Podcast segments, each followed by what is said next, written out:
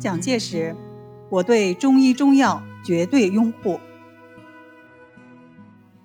标题这句话，我对中医中药绝对拥护，大家恐怕想不到，这句话出自蒋介石之口，正值三一七抗议取消中医活动之际。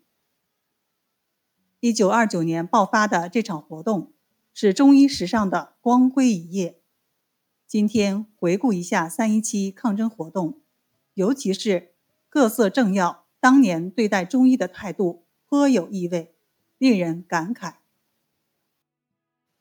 一九二九年二月，西医于云秀等人借中央卫生委员会议之机，抛出了臭名昭著的废止就医案。妄图逐步取消中医，消息传出，民众愤怨，中医纷争，掀起了一场波澜壮阔的抗争活动。其实，当时反对中医的只是汪精卫、楚明义、于云秀等极少数人，大多数人，包括当时的政要人物，甚至蒋介石，都是支持中医的。根据记载。废止就医案一经披露，舆论界首先加以抨击，认为中医中药万不可废。接着，上海等地社会团体，如总商会、商联会、国货维持会、全国商界联合会等，基于义愤，都有通电发表，一致拥护中医中药，反对废止中医，声势为之大振。在此形势下，沪上名医陈纯仁、张赞臣、谢立恒、丁仲英、夏应堂、陆仲安等人一起商议应对之策，议定举行全国中医代表大会。三月十七日，十五省四市二百四十三个县的二百八十一名代表，在上海召开全国中医师抗争大会。上海全市中医药人员罢工一天。会上群情激昂，决定派代表到南京请愿，共推谢立恒、隋汉英、张梅安、蒋文芳、陈纯仁五人为代表赴南京请愿。三月二十二日清晨，请愿团抵达南京，首先造访国民政府五院院长。和中央党部对卫生部暂时搁置不理。首先谒见的是行政院院长谭延闿，代表们尚未开口，谭延闿便说道：“中医绝不能废止，我做一天行政院院长，非但不废止，还要加以提倡。”说时，他还伸出手腕，要团长谢立恒。为他诊脉治病，诊毕由谢立恒口述药味，陈春仁执笔记录。次日，各报都将这张方子刊登了出来。接着，请愿团求见监察院院长于右任，于老说得更轻松：中医该另外设一个机关来管理，要是由西医组织的卫生部来管。就等于由牧师神父来管和尚一样。他是最赞成中医的。他还说：“我一生都看中医、吃中药。在我们陕西，全省只有一间教会办的西医院，一共只有三个西医生。绝大多数老百姓有病都是靠中医治理的，所以中医对国人的健康保障。”有很大的贡献。现在西医楚明义等当政，想把中医消灭，这等于洋教徒想消灭全国和尚道士一样，那怎么可以呢？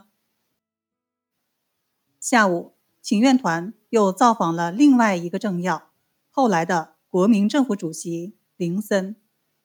他说：“这件事荒谬的很，都是卫生部几个西医。”和楚明义搅出来的，相信全国人民都会反对。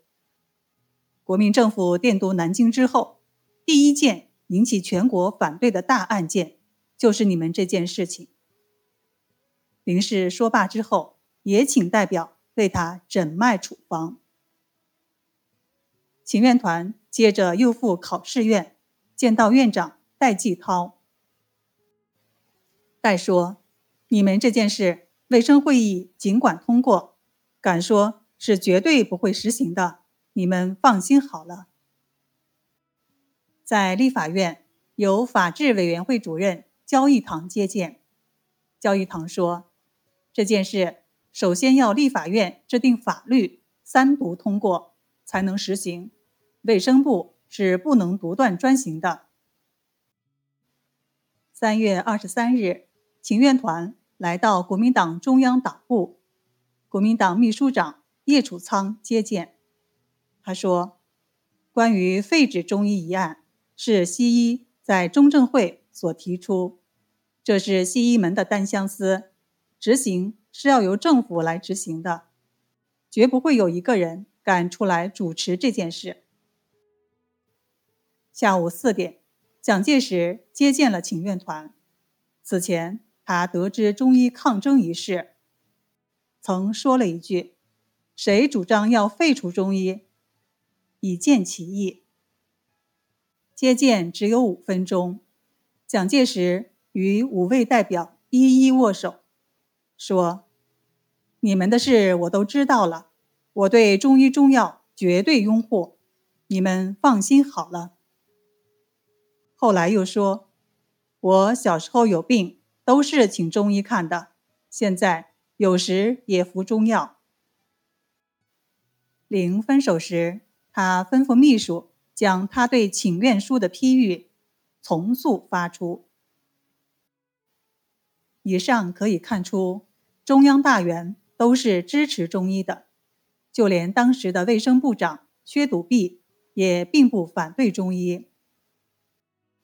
原来，当时的国民政府。为了拉拢冯玉祥，特地让出一个卫生部长的职位给冯玉祥推荐，冯玉祥就推荐了他的心腹薛笃弼当部长。薛笃弼本非卫生行政人员，对中西医并无偏袒，不料这次却闹出这件案子来。冯玉祥已经打电报给他，措辞严厉，责备薛氏，并期。很为难。由于请愿团先到各部造访，就是不到卫生部，决议让他难堪，使他十分尴尬。无奈，薛笃弼竟派了卫生部一名科长找上门来，告诉请愿团说：“薛部长昨天在部内等了你们一天，不见你们到来，极为失望。今天上午召开三中大会。”各方面对薛部长指责很多，薛部长本来对中医相无歧见，希望你们急速到卫生部呈递请愿书，以便他对此事有所表示，减轻舆论压力。说白了，这等于是走后门，让请愿团无论如何去一趟卫生部，好让他有机会表白一下。二十四日下午六点，请愿团应邀出席卫生部之宴。薛笃弼说：“今天你们到来，我很高兴。我当一天部长，绝不允许这个提案获得实行。为了要表示提倡中医中药起见，准备聘请你们之中的两位为卫生部顾问，以便本部与中医界多有联络，消除隔阂。”后来，他确实聘请谢立恒、程春仁二人为卫生部顾问。至此，从蒋介石到各色政要，大都亮相表态。尽管他们在历史的进程中扮演着各种角色，其中不无反动人物，但他们在对待忠义的态度上却是如此的一致。今日重温，确实多了一份感慨。